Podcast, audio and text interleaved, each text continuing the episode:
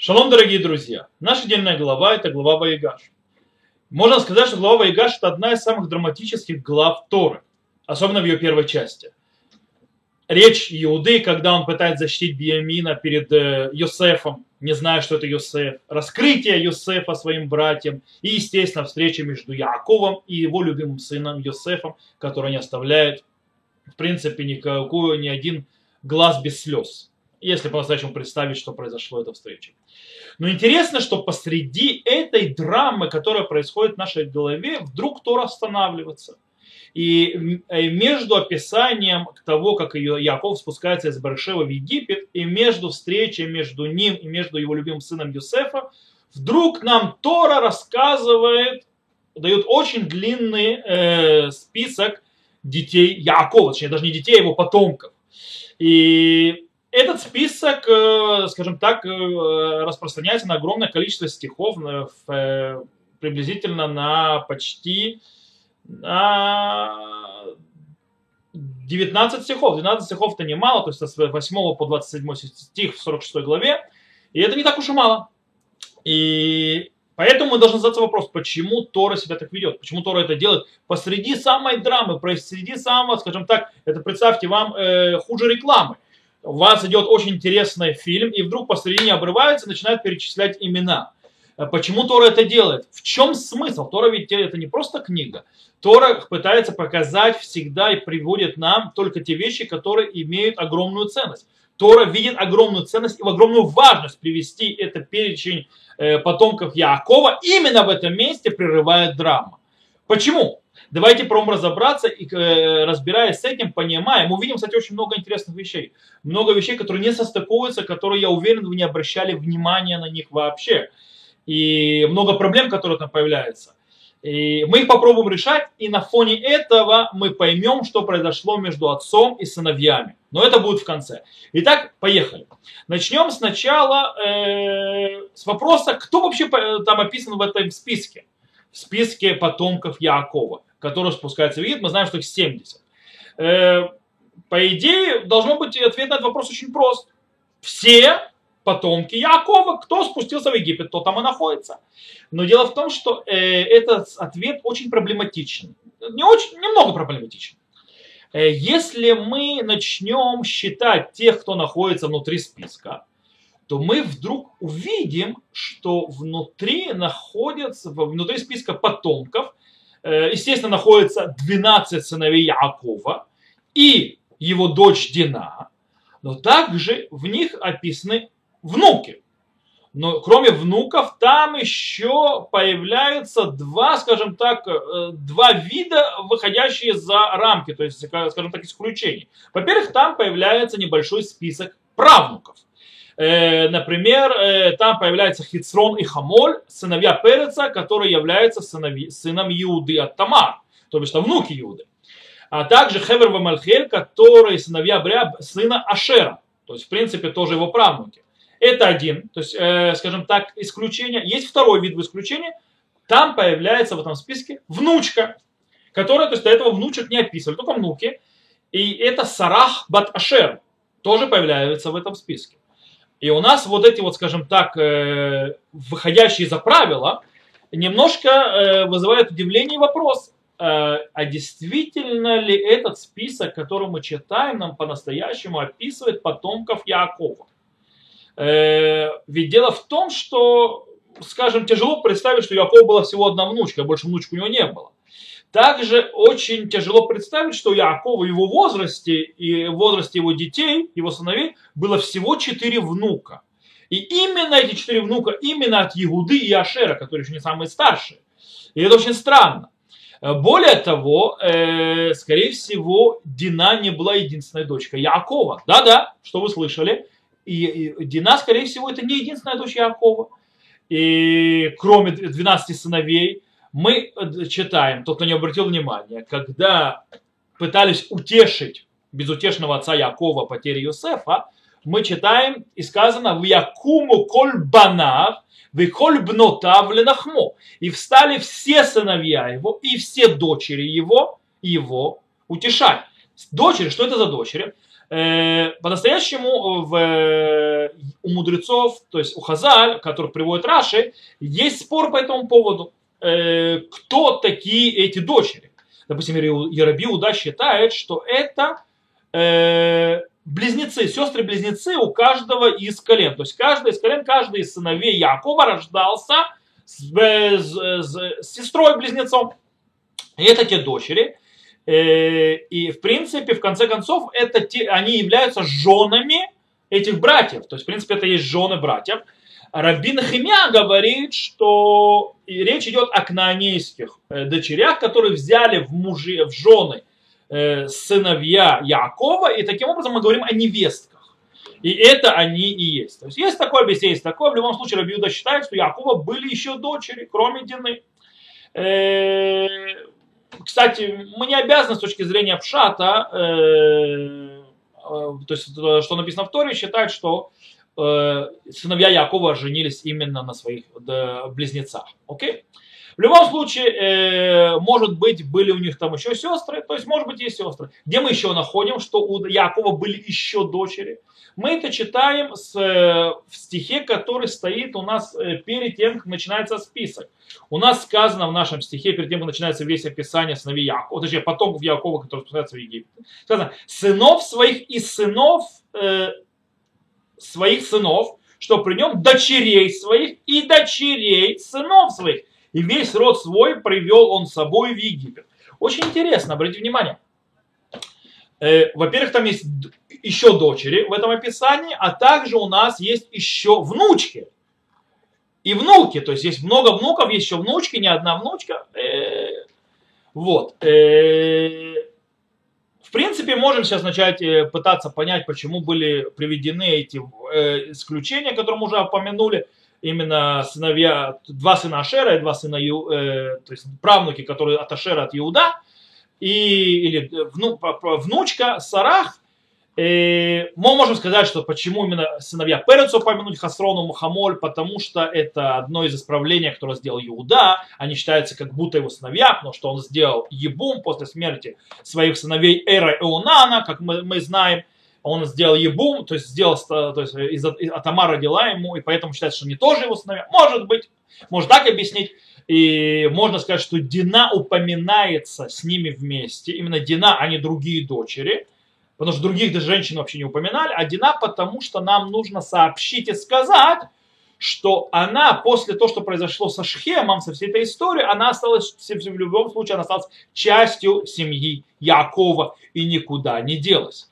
Э, также можно и объяснить, почему приводится Сарах Бат Ашер. Его внучка именно ее приводит. Э, ответ есть тоже просто у Хазаль. Хазаль рассказывает, что она жила очень долго, Сарах Баташер она прожила до времен Мошера Бейну, и когда нужно было выходить из Египта, и Мошера Бейну должен был взять э, мощи, то есть кости Йосефа, и вынести из Египта, то она, Сарах Бат, э, Баташер, она та, которая показала, где именно находятся эти кости. Окей, есть мидраж такой. В любом случае, очень тяжело, даже если можем это объяснить и так, и всяко по-другому, почему на эти привели, нам все равно остается очень затруднительно, что почему, э, с, одним, с одним списком, почему были приведены сыновья Бриа, Хавер и Мальхиэль. И поэтому, какова бы ни была причина упоминания этих, скажем так, выходящих из, из правил, э, в любом случае Э, не зря было упомянуто именно 70 душ. И дело в том, что вышли 70 душ. Э, этот, э, скажем так, число, это не природное число, то есть это не естественно вытекающее из перечисления сыновей Якова и его потомков. Скорее всего, это типологическое число, Э, и для того, и, и в Торе нужно было, чтобы оно появилось, и для этого она готова была Тора в это число добавить еще, скажем так, выходящие э, и тех вот исключений, которые мы упомянули, правнуков и внучку. И поэтому, скорее всего, число 70 это символическое число, которое показывает огромную семью, в которой есть много потомков. У нас есть еще такие примеры в других местах в Танахе, где у нас число 70 показывает семью, сильную, мощную семью, у которой есть огромное количество потомков.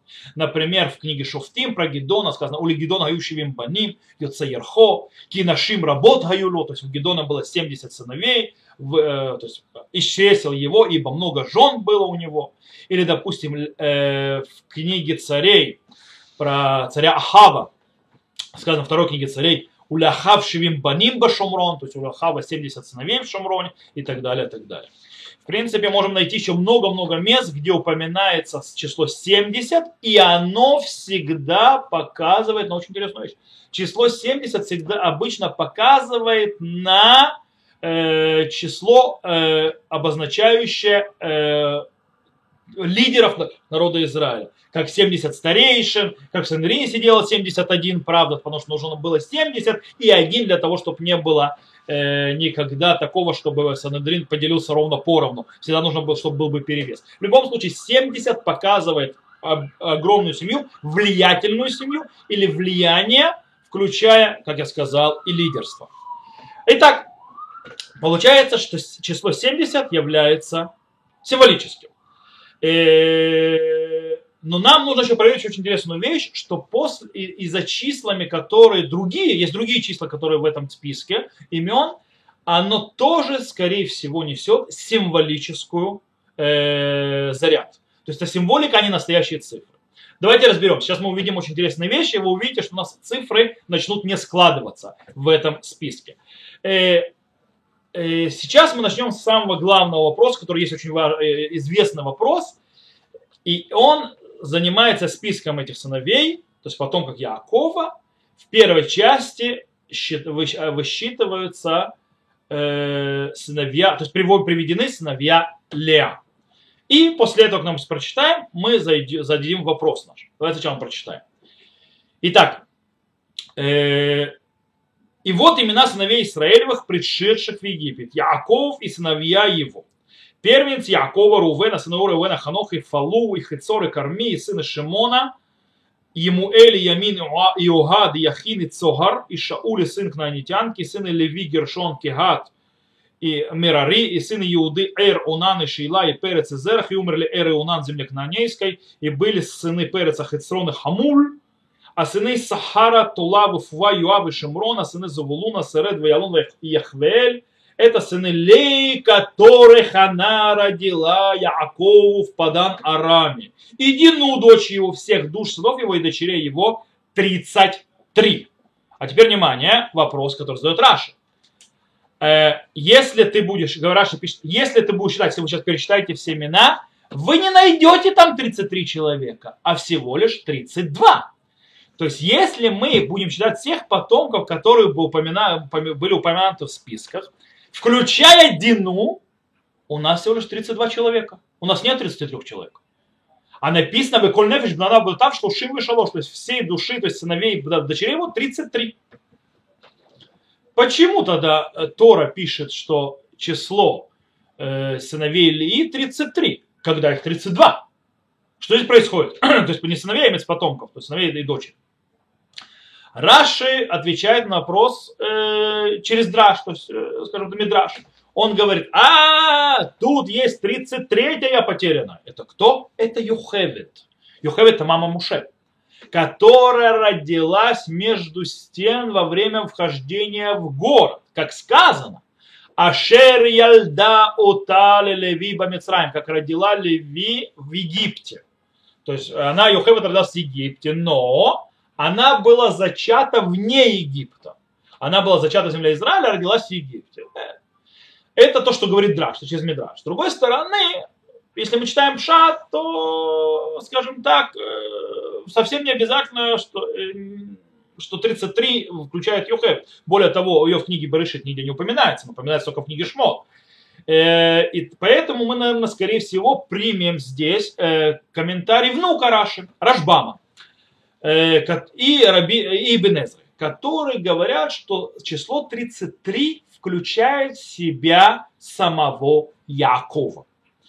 Ибо он упомянут в начале, в главе, как он идет как э, заголовок, в заголовке идет Яков Уванав, Бхор Яков Рувен. Яков и сыновья его, первенец Якова Рувен. То есть Яков в заголовке, поэтому считаем Яков. Вместе с Яковом есть 33. Э, и доказательства из этого можем привести из э, высчета, э, пересчета и других его сыновей. Так как Яков один из 33, то получается, что сыновей Лея 32.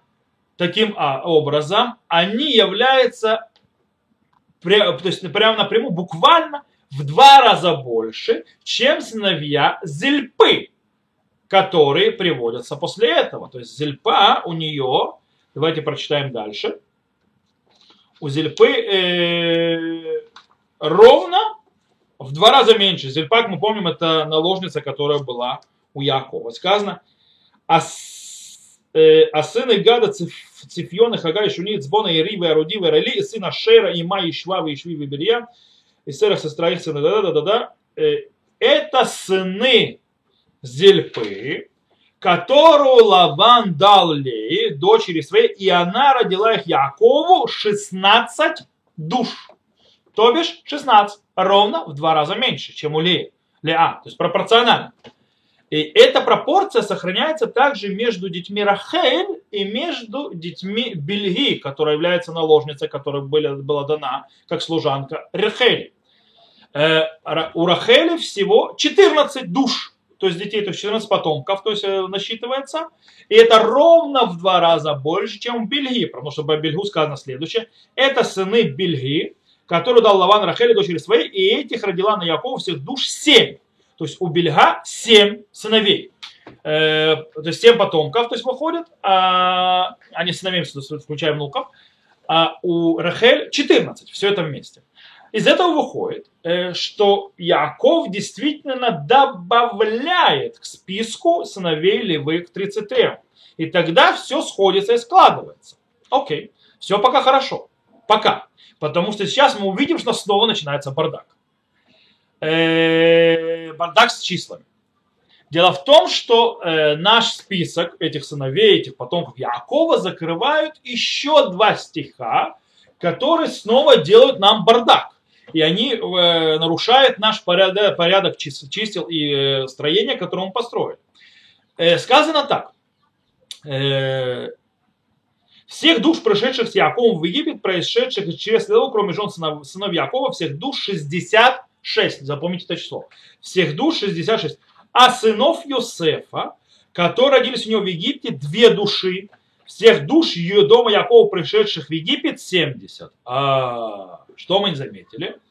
В чем проблема? Давайте посчитаем. Всех душ, мы сказали, пришедших с Яковом, 66. Таким образом, но мы считали до этого четко. У нас было сыновей Леа 33, сыновей Зельпа 14, э, 16, прошу прощения, сыновей Рахель 14 и сыновей Бельга, то есть потомков, не сыновей, это потомки, внуки, 7. Теперь вычисляем сын, Рах, э, потомков Рахель, это Йосеф и его два сына Ифраим и Минаше, которые уже в Египте, то мы приходим, что остается 67, которые приходят в Египет. Не 66, 67. Окей. Как у Торы получилось таким образом 66? Как они это посчитали? Как Тора такое привела? Поэтому мы должны снова сказать, что все снова нарушилось, и снова у нас проблемы со счетом из-за Яков. На, то есть понятно, что мы должны добавить к Йосефу и его двум сыновьям еще одного человека для того, чтобы закрыть эту дырку 66, от 66 до 70. Что у нас было 4, а не 3. И кто этот еще один человек, который должен добавиться к Йосефу и еще двумя сыновьям? Никто иной, как Яков. Ибо стих, 26 стих э, в 46 главе, то есть наша глава, э, считает только Йоцейерхо, то есть только вышедших из чресел его 66. Якова с ними нет. Окей. Э, тогда задается вопрос, зачем вообще нужно было писать этот стих? И, не, до, и не было, недостаточно нам было всего лишь сказать, у Якова с его сыновьями и потомками всех 70 душ. И вот здесь мы подбираемся уже к нашим ответам и к нашим раскрытиям секретов. Дело в том, что, скорее всего, вот это вот несочетание и является главным предпосылом и главным скрытым э, смыслом, который нам пытается то рассказать, центральным во всей этом списке. Дело в том, что в течение все, всего, всего, то есть то, что мы читали во всех главах, мы видели, что у Якова была особая любовь именно к Рахель и именно к ее сыновьям. Шесть раз в книге Берешит описывается любовь Якова, очень сильная любовь Якова к другому человеку. Из этих шести раз, три раза эти, эти слова, эта любовь а, направлена в сторону Рахель, то есть сказано про Рахель. Два из них к Йосефу, сыну его, и еще один раз к Беньямину. Интересно, что когда Иуда в нашей голове в своем речи упоминает, э, скажем так, как он видит э, порядок происшествий, которые произошли, то есть пришли к тому, что Бениамин был пойман и теперь он должен остаться в Египет, то он, э, скажем так, вставляет в рот Якова фразу, которая не была произнесена Якова. Он говорит, э, говорит э, Иуда следующую фразу. ויאמר עבדך אבי אלינו אתם ידעתם כי שניים ילדה לי אשתי Э, на русском, э, и сказал нам раб твой, отец мой, вы знаете, что двоих родила мне жена моя. Специально цитирую слово на жена. Э, по-настоящему эта фраза, как мы сказали, не была сказана во главе Мекец, кто читал главу Мекец, именно в таком виде. Но можно спокойно понять, почему Иуда пришел к такому выводу и сделал такую формулировку фразы Яков. Яков тогда сказал своим сыновьям, Э, Э, он говорит своим сыновьям в главе Мекец следующую фразу. Ло еред бни и махе, киахив мед, веули ваду, нишар. Э, секунд. В принципе,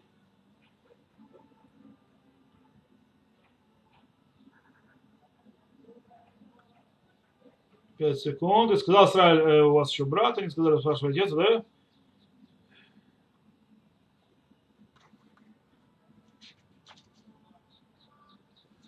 Сейчас 5 секунд. Эх, не могу. Помню на иврите, на русском пытаюсь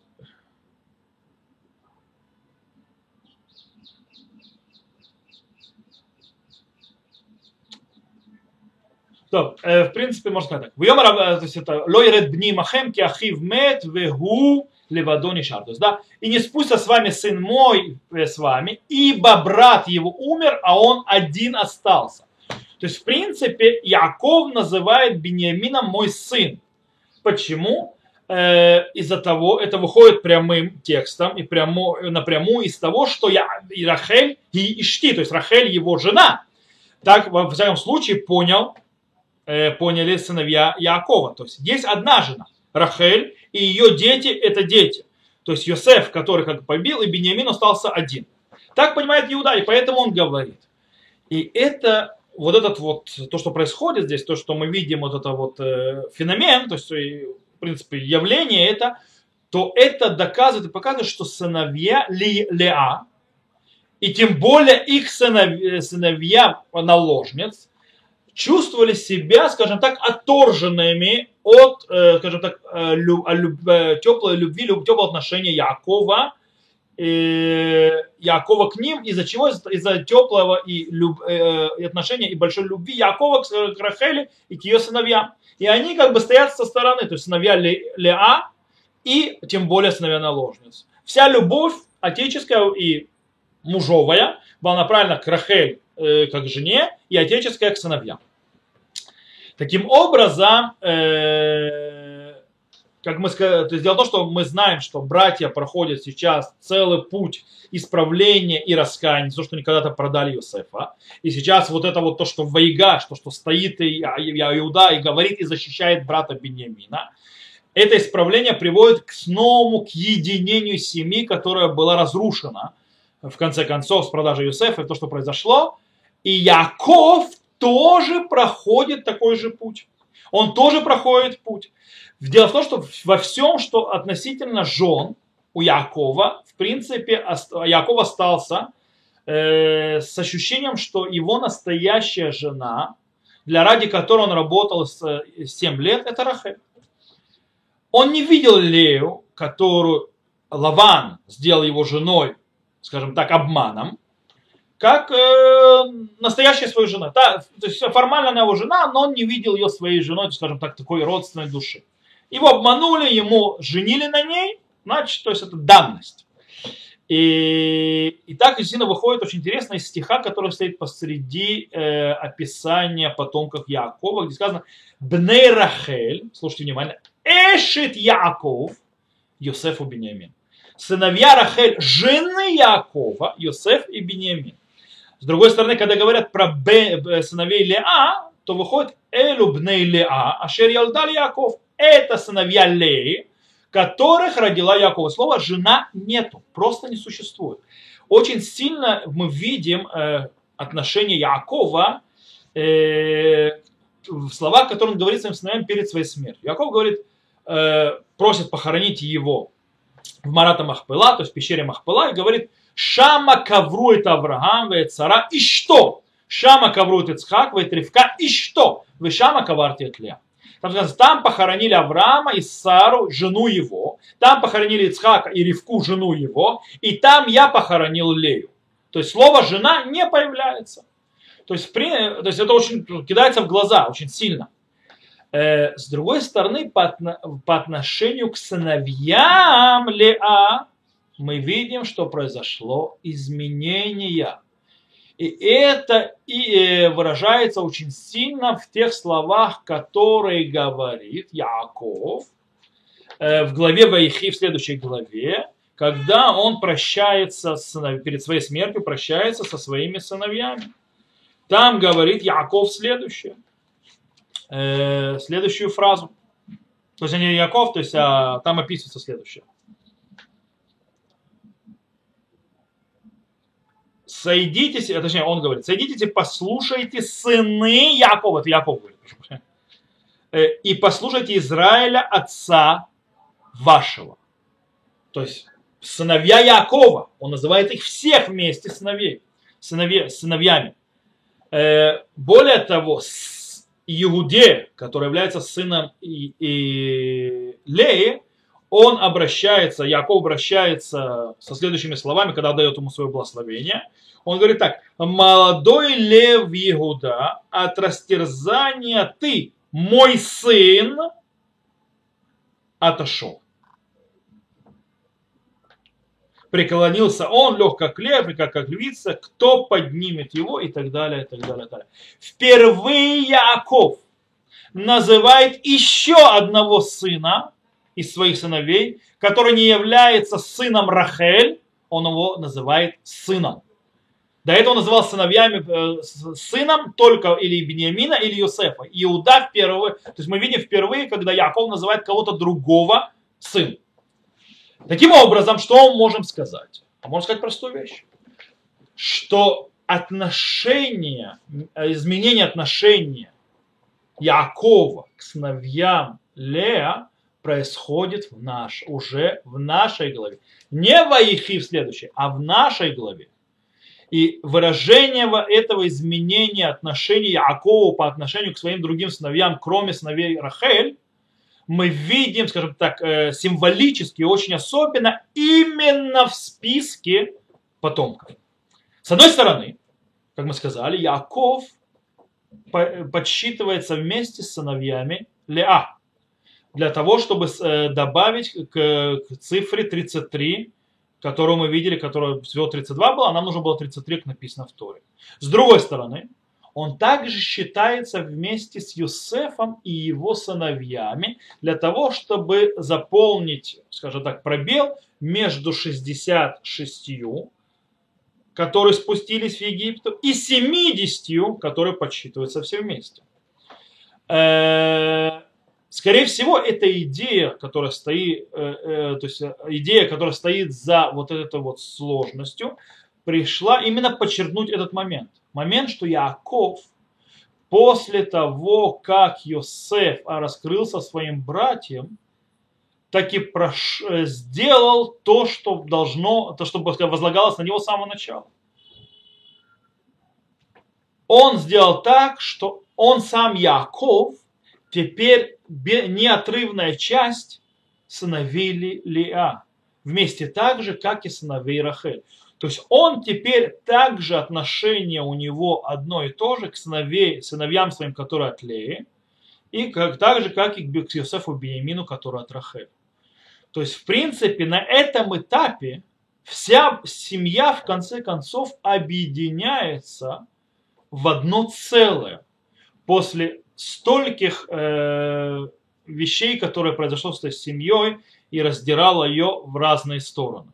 Здесь, в, в нашей главе, мы видим единение полностью. И сыновья Рахель, и сыновья Ли, и в конце концов наложница, все объединяются в один список. И то, что Яков упомянут и в одном списке, и в другом списке, дополняет и там, и там, показывает нам это изменение в отношении отца к сыновьями, что делает, в конце концов, единение внутри семьи. То, на этом мы сегодня закончим и встретимся уже на следующей э, неделе со следующей главой.